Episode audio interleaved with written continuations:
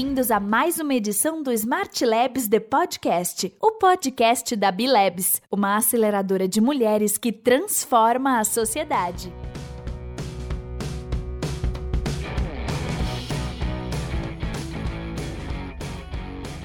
Eu sou Marcela Fuji, cofundadora da Bilabs Aceleradora, e estarei conduzindo o nosso papo de hoje.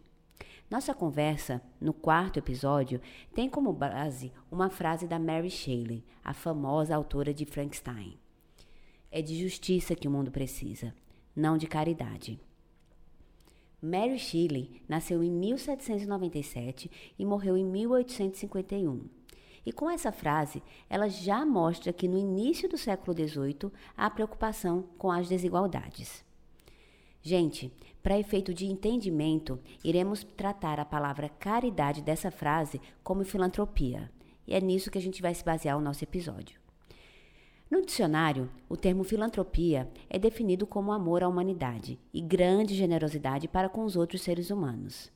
Perceba que as duas definições trazem sentimentos como amor e generosidade, e não ações propriamente ditas.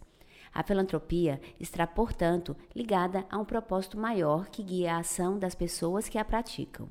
Na prática, a filantropia é associada a organizações e pessoas que dedicam tempo e recursos em ações e projetos solidários e de grande relevância social. São ações que partem do sentimento filantropo de amor à humanidade e que oferecem ajuda a quem precisa, sem pedir nada em troca. Uma pesquisa da Universidade de John Hopkins nos Estados Unidos coloca o Brasil em décimo lugar no ranking de contribuição sem fins lucrativos, entre 15 países diferentes. Segundo o levantamento, essas instituições contribuíram com 2,3% do nosso PIB entre 2002 e 2010, percentual que está abaixo da média do setor, de 3,6% para os 15 países pesquisados.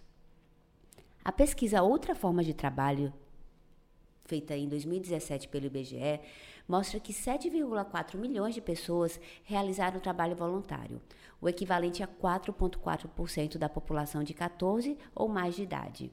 O aumento foi de 12,9% em comparação a 2016. Ironicamente, porque nós somos uma aceleradora de mulheres, o perfil dos voluntários no país é prioritariamente de mulher que tem uma série de atividades extras além do trabalho e afazeres domésticos, como nós discutimos no episódio 2 desse canal. Os que desenvolviam atividades voluntárias em 2017 eram 5,1% das mulheres e 3,5% dos homens, fato observado em todas as grandes regiões.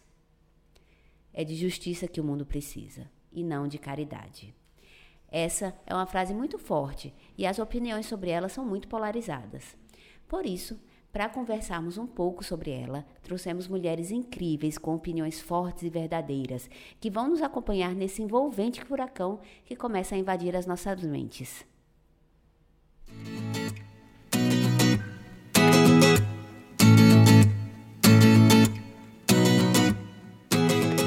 Gabi Chaves, que maravilha ter você aqui. Oi, Fala Mar. pra gente, Gabi, quem danado é você? Então, eu sou Gabriela Chaves, eu sou Head de Marketing da Fabork, eu sou diretora do Startup Grind, que é um programa que veio aí da Califórnia, e eu sou diretora do capítulo aqui de uma pessoa.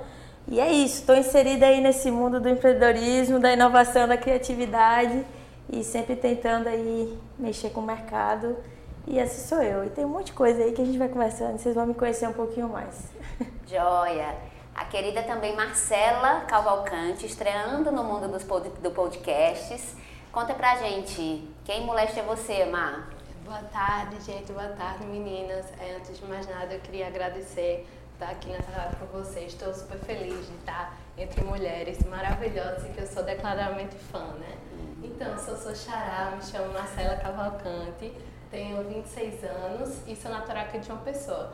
Nasci de criada aqui, mas ao longo da minha vida pude morar em outros locais também. Pude é, passar um tempinho em Auckland, na Nova Zelândia, e também em Brighton, na Inglaterra.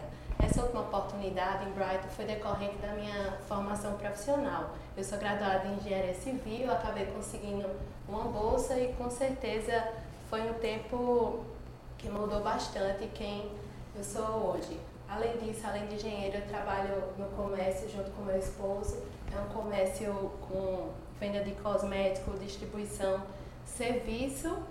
E outro ponto também que eu acho é, relevante, sou fundadora junto com Georgia, junto com Gabi, Marcela, do movimento Mulheres que Mudam, que muito leva muito minha atenção, que eu muito tenho orgulho. Ai, que linda. E por último, mas não menos importante, Georgia Lima. Conta aí, Georgia, para quem não sabe quem que você é a Georgia do TEDx, quem é você? um prazer estar aqui, rodeado de gente tão boa. É um orgulho dividir essa mesa com vocês aqui hoje. E agradeço pelo convite de Marcela, queridíssima, minha referência, mentora e amiga. Então, eu sou Georgia Lima, Georgia do TEDx, não tem como escapar mais. Já me avisaram isso quando eu comecei a organizar TEDx e eu achava que era brincadeira, mas de fato é literalmente isso. E, então, eu sou advogada, mas eu costumo dizer que minha OAB só serve para os descontos que a OAB promove, não diminuindo a carreira de, da advocacia, porque é super bacana e importante, imprescindível, mas eu não me identifiquei com isso e aí comecei a empreender. Aí o TEDx foi a grande virada de chave da minha vida. A partir dele, outras coisas surgiram, com minha inquietude, para quem me conhece, né, sabe o quanto eu sou inquieta e gosto de fazer coisas. E aí, com isso, eu comecei a ser designer de eventos a princípio. Organizei vários eventos aqui e fora, quando morei em Boston. Também morei já na, na Áustria, morei em São Paulo, trabalhei com startups. Retornei ano passado e continuei organizando TEDx. E aí eu senti uma necessidade vinda por uma pessoa visionária, que está bem aqui à minha frente, que falou que eu deveria trabalhar com aquilo que eu amava e que eu achava que não poderia ser um trabalho, que é a oratória. Eu preparava muitas pessoas para palestrar no TEDx e em outros eventos que eu organizava, e esse ano eu criei um produto, o Oratória Descomplicada, e tem sido uma coisa muito interessante, assim, porque pessoas ao meu redor, principalmente Marcela, eu tô aqui rasgando a seda porque de fato ela sabe a importância que ela tem nisso. E minha vida virou, né? Ainda bem que para o bem. Virou assim de uma forma que o oratório descomplicado está chegando na Ásia agora, né? Então, assim, o negócio é muito bom. E como Marcelinha falou, a gente divide também a criação de um movimento que é o Mulheres que Mudam, que tem muita sinergia, inclusive, com a Milebs. Então, a gente faz isso, é um movimento que começou agora, mas que tende a crescer muito. É isto. É, só para esclarecer aqui para os nossos ouvintes é, o porquê que eu convidei essas três mulheres, assim, a gente costuma ter um, papos assim regados a não apenas caipirinha, né, Gabi? Cara, mas... olha aí, olha a minha fama, meu Deus, mãe. Não, mas o, a, o fato é que a gente viaja muito nas nossas conversas e quando a gente, eu tive essa, essa frase me chamou muita atenção e foi uma das dos nossos encontros, então acho que na verdade a gente tem a capacidade de, dessa reflexão. E essa frase me causou um forte impacto, isso porque desde que eu tive contato com esse mundo do impacto positivo, eu entendi que o tempo e recursos gastos em qualquer iniciativa pode ter um impacto real na sociedade e que isso não necessariamente se faz apenas através da filantropia. E para deixar tudo com os pontos nos is, a gente vai começando a explicar para a gente, explicando para também para os nossos ouvintes o que, que é impacto positivo. Eu vou começar com a Gabi. Uhum. O que, que é impacto positivo para você, Gabi? Ah, para mim, eu acho que impacto é a gente deixar uma, uma marca, né? E aí a gente, pô, impacto positivo já é óbvio. Eu acho que é deixar uma marca é, de muito relacionamento bom e de muita empatia e, e deixar uma marca legal seja a curto prazo ou a longo, ou a longo prazo, mas deixar uma marca no mundo que traga coisa, coisas boas para outras pessoas. Eu acho que no final de tudo é, o impacto positivo é esse, é você realmente se importar com o próximo e deixar algo positivo para o próximo, seja para hoje, seja para daqui a 20, 30 anos. Eu acho que o impacto positivo é muito disso, você olhar para o próximo e entender o que é que ele precisa de verdade e o que é que a gente pode entregar de verdade, de positivo, que faça uma mudança para ele.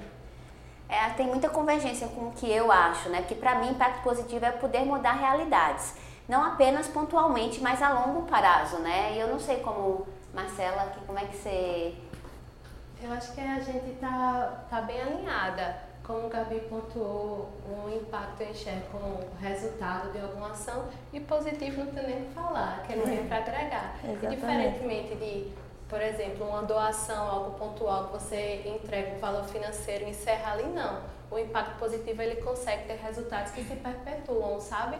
A gente faz algo e não encerra só naquela atitude, ele consegue ir no longo prazo, como a Marcela bem colocou. Para quem não, tô, que não tá vendo, eu tô fazendo um coraçãozinho aqui para Marcela para Marcela. De Marcela para Marcela. E aí, Gê? E você? Eu, eu concordo plenamente com o que as meninas falaram. Sem dúvida, impacto é isso. Eu comecei a entender o que era impacto a partir do TEDx. Assim, para mim foi a minha a porta de entrada para o, o impacto. E é bem isso que Marcelinha falou aqui no final, que é aquela atuação gera reflexão ou ação de outra pessoa que vai gerar de outra e assim vai uma corrente do bem. Isso é fantástico. E um conceito que eu gosto muito, que a Bilebs usa, que é das micro-revoluções. E que eh, parece muito, com, inclusive, com um tema de um TEDx que eu fui em Recife, que era micro-revoluções silenciosas. Isso eu acho fantástico, porque começa assim, eu, a fofoquinha do bem. Gabi, eu fui num evento semana passada, que a Bileb estava lá e fez isso e aquilo. E Gabi fica com aquilo, poxa, realmente, me, me impactou, eu quero impactar ela. E, e essa palavra está um pouco na moda, né, Marcelo? Então a gente tem que desmistificar o que é de fato impacto, sabe? Então, eu vejo muito aquilo que a gente conversa sempre do, do impacto da ODS, né? Da, dos Objetivos de Desenvolvimento Sustentável da ONU. Se você está, de alguma maneira, atingindo algum daqueles objetivos, como o de vocês, que é o SEIDA, da gente também agora com Mulheres que Mudam, então você de fato está impactando. Só que tem uma coisa que é importante dizer, ao meu ver: impacto não é uma coisa grande, começa, uau, a gente vai mudar a cidade. É o Think Global Act Local, é meu vizinho é minha melhor amiga, é minha mãe, é, sabe? São as pessoas ao meu redor. Eu acho que é por aí. Verdade. Tem, tem uma frase até para fechar que eu gosto muito, que eu acho que faz sentido com o que você falou. Você não precisa ser a vela que ilumina o mundo, você só precisa ser a vela que acende a outra vela. Eu acho que é por aí. Nossa, é, com verdade. É, é verdade. Com verdade. Perfeito. Tem uma cientista, ativista e mensageira da paz da ONU, a Jane Goodall, ela diz algo que faz muito sentido para mim. Ela diz o seguinte: existe a, evolução, a evolução física, depois ela é intelectual, mas também a moral. E assim, estamos nos reunindo em todo o mundo e começando a pensar em justiça. É justo ter mulheres subjugadas apenas para ter filhos e cozinhar para o marido? Não, não é justo. As mulheres foram e são tratadas em muitos, em muitos países, em muitas culturas, por anos, como se elas não tivessem o um intelecto capaz de fazer coisas como o homem. Agora, a gente pode provar que isso não é verdade. Sabemos que as mulheres podem brilhar também como cientistas, campos acadêmicos, literários e político. está demorando demais em alguns países, mas é uma evolução moral, gradual. E para a gente essa, essa, essa reflexão da da Jenny, ela, ela é muito forte para mim, porque ela faz muito sentido, na verdade, se você, vocês todas novinhas, né? Eu tenho, já tenho 41 anos e para mim faz muito sentido da onde eu vim aonde eu, aonde eu estou hoje e como você consegue ver claramente essa evolução e como que a gente está nessa evolução moral, né? E dentro desse, desse contexto da, da Jane, é, a gente pode primeiro falar de justiça, né? Como é que vocês enxergam justiça se a gente colocar dentro do panorama de oportunidades e meritocracia?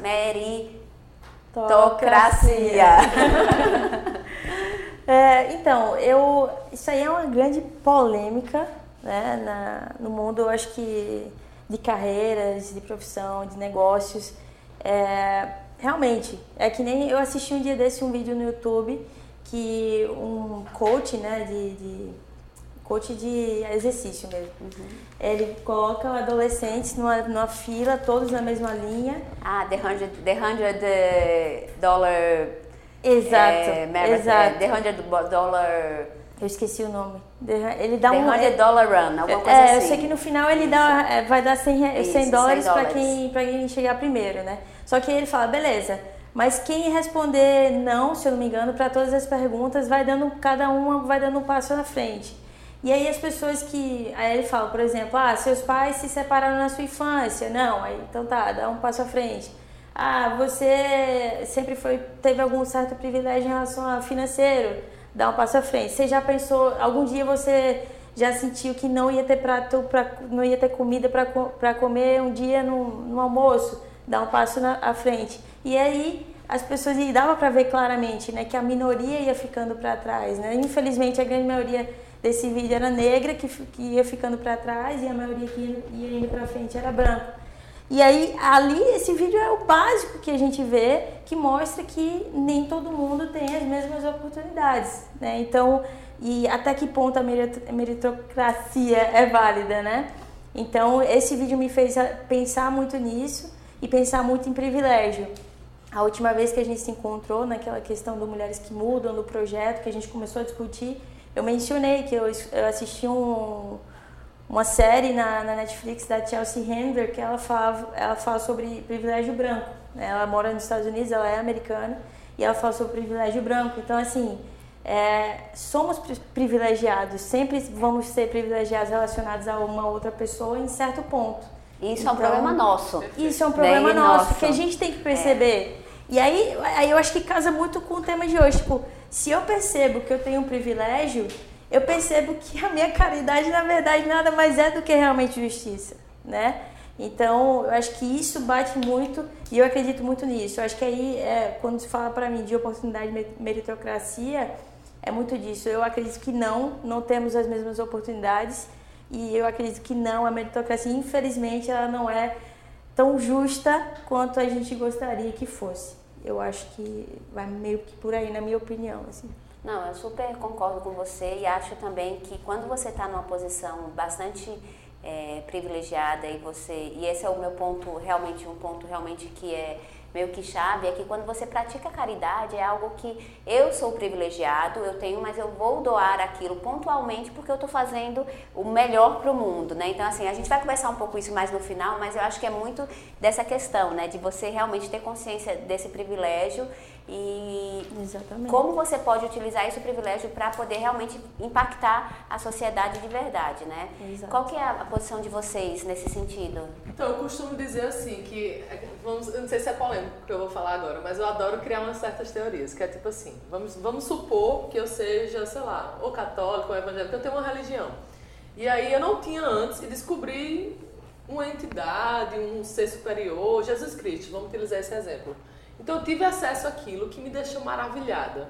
E aí eu fiquei, caramba, aquilo é muito bom, aquilo é muito bom. Tive o privilégio de acessar aquilo. Isso vamos fazer uma analogia com a educação, com viagens, com tudo que a gente, nós aqui nessa roda privilegiadas tivemos. E com isso nas mãos, o que é que eu vou fazer?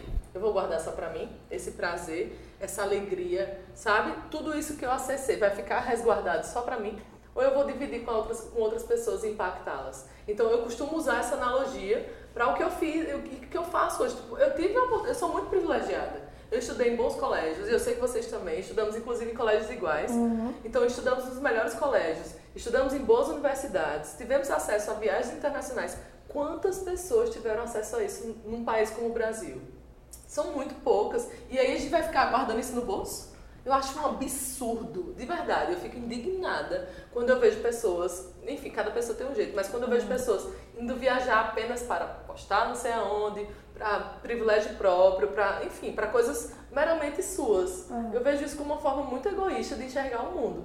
Então, se a gente tem acesso a tudo isso, como você mesmo, Marcela, que está trazendo uma, uma micro-revolução aqui para a cidade, para o nosso país, e podia muito bem estar lá fora cuidando da sua vida, tendo uma vida muito até mais confortável do que a daqui, sabe? Mas essa responsabilidade que vem. E para mim é isso, eu faço essa analogia para que as pessoas uhum. entendam como é que eu me sinto em relação a isso. É um senso mesmo de responsabilidade, eu acho que é isso que traz. O privilégio também tem que trazer esse senso de responsabilidade.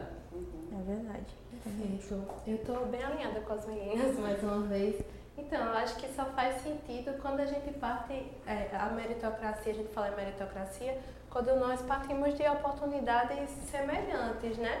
Que não é o caso que acontece. Por exemplo, vou até contar um caso pessoal. Quando eu fiz vestibular, que foi meu primeiro contato com meritocracia, eu acabei fazendo os três vestibulares públicos daqui e logrei êxito. êxito. Fiquei muito feliz na época, achei que foi muito merecido.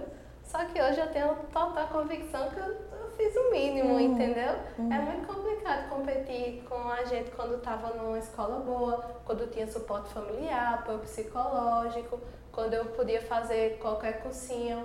Era, a gente, eu acreditava ser um é, relacionado à meritocracia, mas hoje é, é claro que não. Uhum. É, é, bem claro. É muito legal isso, você trazer isso, uma, muito, muito bacana. Eu, tô, eu realmente fico arrepiada com essa, essa constatação da evolução moral, de você naquela época ter realmente é, a é, a sensação de não, eu mereci porque eu fiz por onde e hoje você vê que, ótimo, eu tenho, obviamente teve um, um esforço individual, porém, tudo ao meu redor conspirava para que eu alcançasse esse êxito, né? Então, essa evolução moral realmente é algo muito. E é meio que um soco no estômago, né? Quando é, você pensa isso, é, né? Assim, mas assim, né? eu acho, eu vejo de duas maneiras, assim, eu concordo que, beleza, você pode ter viu, viu isso e entendeu, teve eu acho que viu a luz, né? É, viu a luz, é, tipo assim, luz, eu vi a luz que realmente é, tudo conspirava a meu favor ali. Mas ainda existem pessoas que mesmo com o privilégio que você teve, é, não davam tua importância e também não lograram o que você conseguiu e não chegaram até isso. Então assim, beleza, é lindo ver que a gente tem privilégio, mas também não seja tão difícil você ver, tipo, don't beat so hard, né? É, é, não. Tipo, tem o seu mérito, né? Sim, é, é eu só precisava estudar. Algumas pessoas não precisavam lidar com obstáculos que Exatamente. talvez até hoje não aí, enfrentado na vida. Exatamente. Aí é onde a gente entra, pô, aí...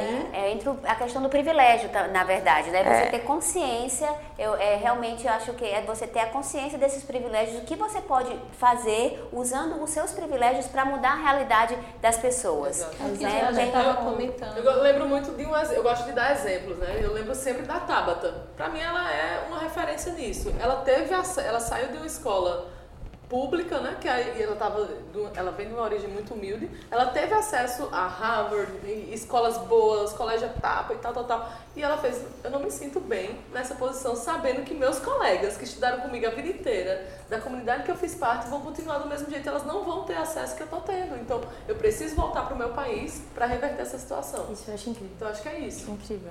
É, é justamente essa, essa, essa reflexão, né? Do justiça, meritocracia e privilégio, né? Que a gente realmente. Tu tem quantos anos, Mar? 26, né? 26. Georgia tem 30. Tem 30 e 27. 27, né? Então, assim, eu já tenho uma década, pelo menos, mais de uma década aí na frente de vocês. E é, é realmente você ter essa consciência. A gente não se falava de, de justiça, não se falava de privilégios. Você não se falava de um monte de coisa que a gente fala hoje, né? uhum. né? Então, quando você vê numa, numa perspectiva de mundo, pô, o quanto a gente chegou, né? Então, assim, para mim tem só que ficar melhor, né? Óbvio que tem dia que a gente acorda sem forças para isso, mas é, não dá para comparar a, a, aonde o mundo está hoje, aonde a gente estava uma década atrás, né? Quando eu tinha 27 anos, por exemplo. Uhum.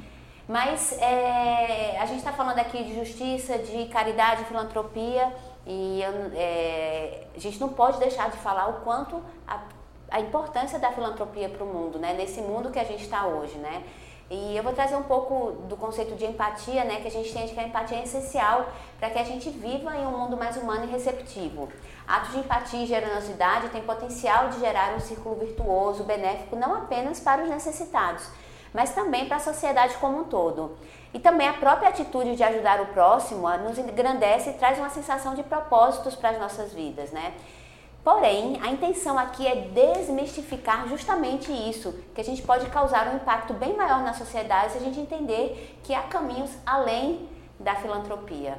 Né? E para isso, especialmente Marcela Cavalcante vai estar aqui dando o, background dela nesse sentido, né? Que ela vem de uma família realmente e, e de, uma, de um ambiente que sempre trabalhou muito com a caridade, com a filantropia, né, Mari? Sim. Então, a minha realidade era essa eu, se você me perguntasse, talvez há, há um tempo atrás, sobre o impacto social, como a gente conversou mais cedo, eu não saberia dar essa definição. Para mim era quase um sinônimo com doação, não é demonizando doação não, é muito importante. A caridade também, até que é, na Bíblia tem caridade, enfim.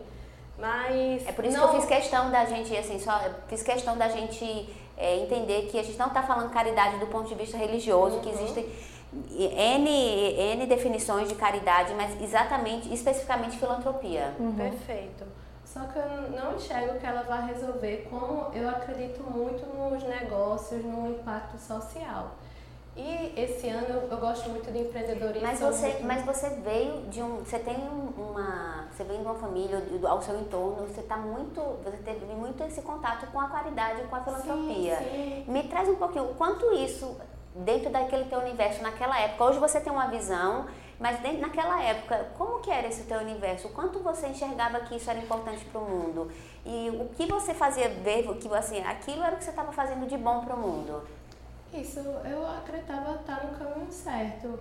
É, doava, se alguém me oferecesse rifa, eu comprava, tanto para ajudar o próximo quanto até para alimentar meu ego. Mostrar para os outros que eu estava sendo generosa, sabe? Muitas vezes não era, não, muitas vezes não era genuíno. Mas, enfim. Aí, esse ano, eu estava conversando com eu tive uma virada de chave. Foi quando eu fui atrás de buscar mais conhecimento. Eu sou muito curiosa por negócio, é, novidade em João Pessoa e acabei vendo no Instagram o Bilebs e também o Te Orienta. O Bilebs eu não sabia muito que era uma aceleradora e o Te Orienta eu tinha certeza que era ONG. Mas aí eu tive, graças a Deus, a oportunidade de escutar a Mayara, conhecer o projeto, Fui atrás também de conhecer Marcela, acabei numa palestra dela no FPB, um sábado de manhã, fui justamente para conhecer ela e eu fiquei encantada com aquilo, como é que um negócio nascia para resolver um problema socioambiental e ainda podia gerar lucro. Não, não ia ficar dependendo de ficar pedindo, ah, por favor, me dá um dinheirinho, não. Se alguém fosse usar o serviço dessa empresa, ia ser porque de fato queria e ela poderia se manter, não só se manter, como gerar lucro, não tinha nada de mal nisso. E eu fiquei maravilhada. E vi que também, hoje eu entendo que não precisa você começar algo do zero. Você pode ter atitudes na sua própria organização que busque o bem da sociedade. E pode até usar de parâmetro, que eu conheci também com Marcela, as ODS. Olha aí, Marcela fazendo escola. Fazendo escola. Verdade. Mas meninas... Eu fiquei muito feliz e a, hoje eu tento tanto buscar mais conhecimento sobre isso, quanto o pouco que eu sei, dividir o máximo de pessoas, com mais pessoas possíveis. Uhum. E é, por exemplo, quando o George chamou pro, pro movimento, eu não pensei duas vezes, eu queria ir, porque além de fazer parte de acreditar, eu queria trazer pessoas do meu ciclo para escutar outras pessoas falando, para ver que eu não estava doida, que eu não estava uhum. sozinha. Peraí, pausa, porque eu preciso dizer uma declaração aqui, gente, ao vivo e a cores. Marcela, você é o motivo pelo qual eu levanto da cama todos os dias. Oh, Pessoas como você. Arrepiei. Arrepiei, assim, de verdade. Assim, eu tô quase mas me chorando. Mas, não, eu sei. Mas assim, é a gente pode saber que a gente pode ter esse impacto na vida das pessoas com, é, com essa. Sem fazer muita coisa. Obviamente, minha vida é louca, ela chegou aqui, mas eu não sei como eu tô. Eu, eu realmente não sei, também não sei. Mas a gente, ontem eu escutando de novo, assistindo uma série, e a mulher falou, como é que você consegue? E ela disse, I show up, né? Eu, todo dia eu tô lá. Bem ou mal, a gente tá aqui fazendo. E assim eu acho que é isso, e, de novo, sem demonizando a filantropia, é muito importante o, o, a filantropia para o mundo. A gente tem filantropos é, de importância é, gigante, né? Bill Clinton, para não falar outros, a, a, Melinda Gates, Bill Clinton não, o Bill Gates, Bill Gates, Bill Gates. Mas enfim. É, mas o que eu acho que a gente, nesse, a, a intenção desse podcast é a gente trazer realmente como é que eu saio dessa minha zona de conforto, uhum. que é ser privilegiada ou privilegiado e saber que eu tenho capacidade, eu tenho um, um, monte de privilégio, eu tenho uma, eu acordo eu acordo numa casa, numa cama, numa casa quentinha, eu tenho comida, eu nunca precisei pensar se eu ia ter o que comer. Eu sempre tive o que comer, tenho um carro que me leva para todos os lugares, eu posso pagar melhor, a melhor escola da, da cidade para os meus filhos. E como é que eu posso usar isso é, para realmente mudar a sociedade? E o que eu queria trazer para cá é que a gente ainda tem uma, e graças a Deus isso está mudando, mas a gente também tem uma visão de que a filantropia é o caminho. E é uma coisa que você falou, muita gente faz isso porque quer se sentir bem, e aí, como tem muito dinheiro, ou tem uma, não é que tem muito dinheiro, mas tem uma disponibilidade financeira para doar, faz aquilo pontualmente, pontualmente e a consciência está tranquila. Ou você faz porque você quer, tá, a massagear o teu ego, ou você faz porque talvez é a coisa certa para fazer, né? Uhum. E como é que a gente traz isso, né? Como é que a gente começa a incomodar essas pessoas que não têm, talvez não tenha uma coisa, uma palavra, uma frase que você me falou é, lá é que você não tinha essa visão. Tem, você conhecia mulheres, repete pra gente o que você falou. Você conhece pessoas que movem mundos e fundos. Fala Sim. pra gente. Não, tem, eu conheço várias pessoas que administram grandes corporações, que são, eu, eu posso pontuar como filantropas, porém ainda não atentaram para isso de impacto. São pessoas que é, tem, poderiam ter grandes conexões, uma palavra, uma atitude numa empresa dela geraria um grande impacto. Uhum. E eu quero muito levar isso para essas pessoas também. Eu acho que a gente tem uma é missão. E a próxima, o próximo ponto que eu queria falar aqui é como é que a gente faz para elevar esse nível de consciência na sociedade, Gê? Eu acredito, uma coisa que veio muito aqui com a fala de Marcela e as suas indagações é fazer junto. Eu acho que essa é a resposta. Eu, quando estive, eu fiz parte, e ainda faço agora em Recife, mas fiz parte do Global Shapers em São Paulo, que é uma rede do Fórum Econômico Mundial, uma rede muito organizada e tem no mundo inteiro e tudo mais, que é para fazer projetos para que a cidade se torne melhor. E a gente fez alguns projetos lá em Embu das Artes, que é uma comunidade bem carente, lá de São Paulo, e a gente levou cinema para lá, levou alguns projetos. Só que quando a gente retornava, ficava o pessoal inquieto dentro do próprio grupo da gente. Mas e aí? Qual foi o impacto que a gente fez? A gente vai embora, como é que fica essa comunidade? Eles vão ficar extremamente felizes com a nossa presença, mas a gente vai embora, no outro dia vai ser tudo igual. Então, se a gente não faz junto com essas pessoas, co-cria, ensina, porque a gente não está. É quando você vai dar uma palestra, eu sempre ensino isso. Você não está tirando da plateia, você está dando um presente. Então, quando a gente vai para esses lugares, não é só entregar um presente material, é ensinar para eles fazerem sozinhos. A gente está ali sendo canal. Então, quando uma pessoa dessas, por exemplo, de corporações que tem muito poder aquisitivo e pode, ótimo, está doando, legal, primeira etapa. Mas precisa se fazer muito mais para você gerar uma mudança efetiva. Então, eu acho que a, a minha resposta seria essa: fazer junto. Ou não. É, eu concordo. Eu acho assim, eu concordo totalmente.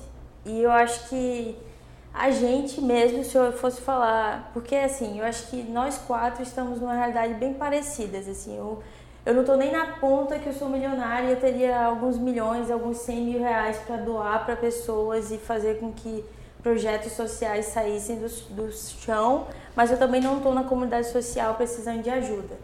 É, eu acho que e a grande maioria está nesse meio, a grande maioria está nessa ponte, a grande maioria tem noção que essas duas realidades existem e que elas deveriam se unir.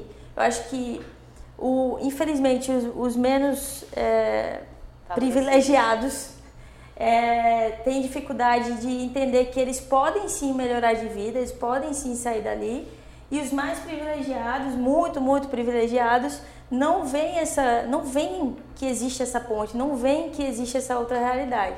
Então acho que talvez nosso papel seja tentar conscientizar os dois lados e tentar fazer com que a pessoa que está na ponta de muito rico entender que ele é sim privilegiado e que ele pode, ele tem a, a capacidade, existe um caminho para ele ajudar, que não seja só dando dinheiro e não entendendo a realidade do próximo. É aí que entra de novo e infelizmente a palavra tá na moda que é a empatia. Ou, ou felizmente, né? Felizmente. Ou felizmente. Então a empatia, eu acho que é o único, a única chave para fazer com que as coisas mudem, que é você se colocar no lugar do próximo, mas sem fingir que está se colocando, realmente se colocar, realmente estar na comunidade, realmente entender como é que ela funciona e não só dizer, ah, eu sei como essa pessoa está se sentindo, olhando lá da sua casa para a TV e beleza, eu vou ajudar aqui. Não, vai lá, tipo, conhece a realidade, conversa com aquelas pessoas, entra no mundo delas.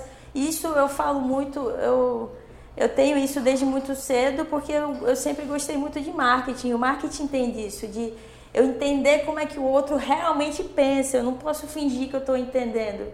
Eu tenho que entender aquela pessoa, então eu tenho que entrar na realidade dela. Acho que a empatia entra muito nesse, nesse papel de realmente ser a chave, né?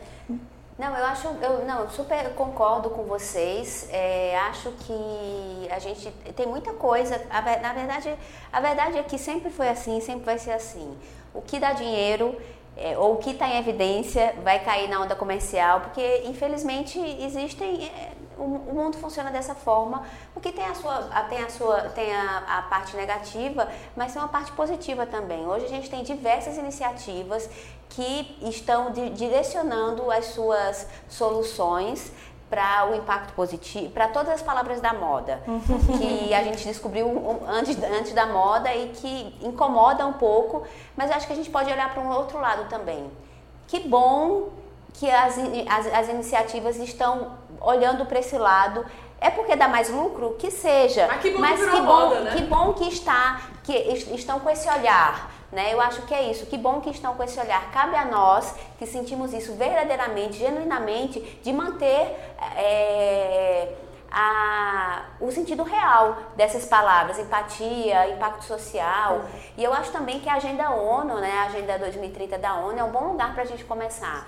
Né? Na Bilebs nós somos alinhadas, não alinhados não apenas com o, o, quinto, né, que é o Gender Equality, mas com o impacto, o décimo, que é crescimento econômico, e o, o oitavo, que é o, eu não estou lembrada agora, que é educação, educação, mas enfim. E, e, a gente costuma, o que, que a gente entendeu na nossa jornada? Que é preciso a gente apresentar isso. É a gente precisa falar para as pessoas que isso existe. E todas as nossas aceleradas, a jornada é muito linda porque elas entram sem nem saber o que é o impacto social e elas saem direcionando o, o produto, o negócio delas para um ODS. E eu acho que é, é uma forma da gente é, começar isso, só explicando o que, que é, para quem não sabe, né, os Objetivos de desenvolvimento, de desenvolvimento Sustentável da ONU são uma agenda mundial adotada durante a Cúpula das Nações Unidas sobre o Desenvolvimento Sustentável em setembro de 2015 e, foi, e é composta por 17 objetivos e 169 metas a serem atingidos até 2030. E nessa agenda, gente, elas estão previstas ações mundiais na área de erradicação da pobreza, segurança alimentar, agricultura, saúde, educação, igualdade de gênero, redução das desigualdades, energia, água e saneamento, padrões sustentáveis. Gente, são 17 objetivos de desenvolvimento sustentável, né? E a intenção é que todas as iniciativas públicas ou privadas estejam alinhadas com esses objetivos. Né? Eu acho que se a gente alinhar as três, o que, o, nosso, o que nós três conversamos aqui, eu acho que a gente consegue. Então, só para a gente recapitular, o que, que a gente vai fazer quando a gente sair daqui? Fazer junto, Georgia. Fazer junto. Má disse que. Eu acabei nem dizendo esse último ponto. As meninas é, acabaram conversando mas é isso, no, no, primeiro momento a gente precisa tomar ciência da realidade. No segundo momento, nós precisamos trazer soluções e, dando certo essas soluções, ampliar, levar para empresas e, quem sabe, até para um setor público, né? Que a gente está, a iniciativa privada, a gente está aí para isso. Porque a gente tem muito mais flexibilidade, é muito mais fácil encontrar soluções e ampliá-las, multiplicá-las para mais pessoas certeza. E Gabi? Eu falei ser a ponte. Ser a, ponte. a ponte. Nossa, que super, né? Então, é. fazer, fazer junto, ser a ponte, ODS. E vamos ampliar. Vamos ampliar. Vamos ampliar. Não, nossa, de visão. não imaginei que a gente ia sair daqui com um plano de ação. Olha aí, tá anotado. E o que é mais legal é que qualquer pessoa, qualquer área está contemplado nos 30 ODS. Qualquer área, só você é. Você ter a consciência, né? Uma vez é justamente, é, inclusive aqui fica a ideia aí, que para quem está escutando, quem quiser é, ter essa iniciativa, fazer um mapeamento né, de, por exemplo, aqui na cidade mesmo, nós estamos em João Pessoa, de quantas as iniciativas existem e que estão trabalhando com um impacto positivo e nem tem essa consciência, né? Sim, Porque assim como a Bileb fala muito, as, as informações elas não são acessíveis, né? Elas existe essa bolha, né? E assim, um dos objetivos da Bilebs é realmente fazer com que essa bolha é, estoure e, não, e essas informações se tornem acessíveis, né? Mas como vocês conhecem a gente muito bem, se a gente deixar, a gente passa a tarde inteira conversando. é, mas antes da gente terminar aqui, e para a gente poder ir para os nossos furacões de indicação, eu vou terminar o nosso podcast. Vocês têm alguma coisa para acrescentar nesse conteúdo que a gente conversou? Eu tenho só uma coisa. Eu acho que, assim, uma coisa que uma amiga minha sempre dizia: não há retrocesso. Eu adoro essa frase. Então, Vamos pegar isso. Quem ouviu isso hoje já tem a responsabilidade de fazer alguma coisa. É evangelizar mesmo, entendeu? Ouviu, lascou. Bom sentido. É. Tá aqui ouvindo, então a missão Concordo. é: eu vou pelo menos descobrir o que é isso. E fazer como Marcelinha fez. Agora veio a luz, então eu preciso replicar. Minha, minha visão é essa, eu acho que é isso que eu deixo para você. E eu deixo. Oh, perdão? Pode falar. E a consciência que eu tenho hoje é o seguinte: se eu não faço parte da solução, pode ser que eu sou parte do problema. Não quero ser o problema, vamos buscar soluções juntas, né? Isso aí, Mar. Concordo. Ah, eu, vou, eu comecei o podcast com a frase da Mary Shelley, né? E vou terminar com a frase dela também, que é o seguinte: Nada contribui tanto para tranquilizar a mente como um propósito sólido um ponto no qual se possa fixar a alma. E quando eu estava pesquisando sobre a Mary Shelley para fazer a pauta, ela é maravilhosa. Vejam essa, você não conhecia e ela é muito maravilhosa. Então isso realmente um ponto no qual se possa fixar a alma. A minha alma está fixada em alguns pontos e é por isso que eu levanto da cama todos os dias.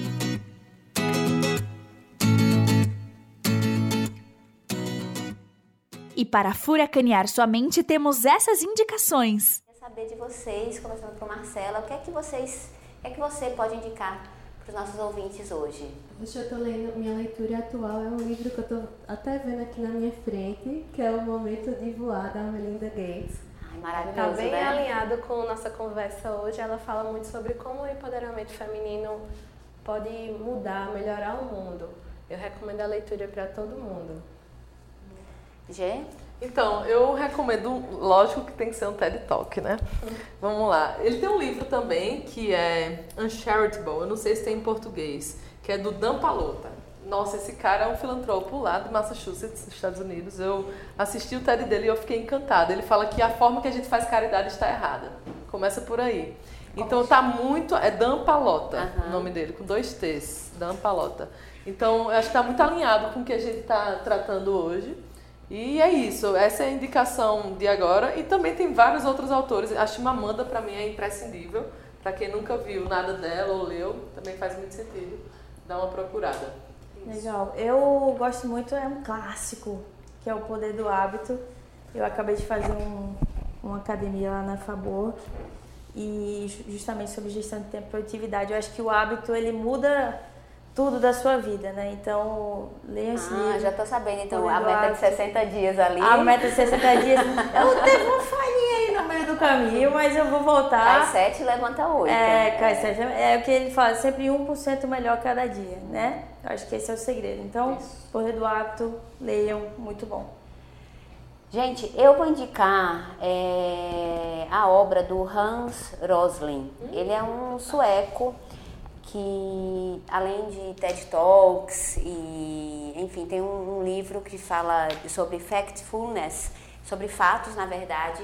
Ele infelizmente já faleceu, mas tem um TED Talk também que é ele e o filho dele, muito bacana.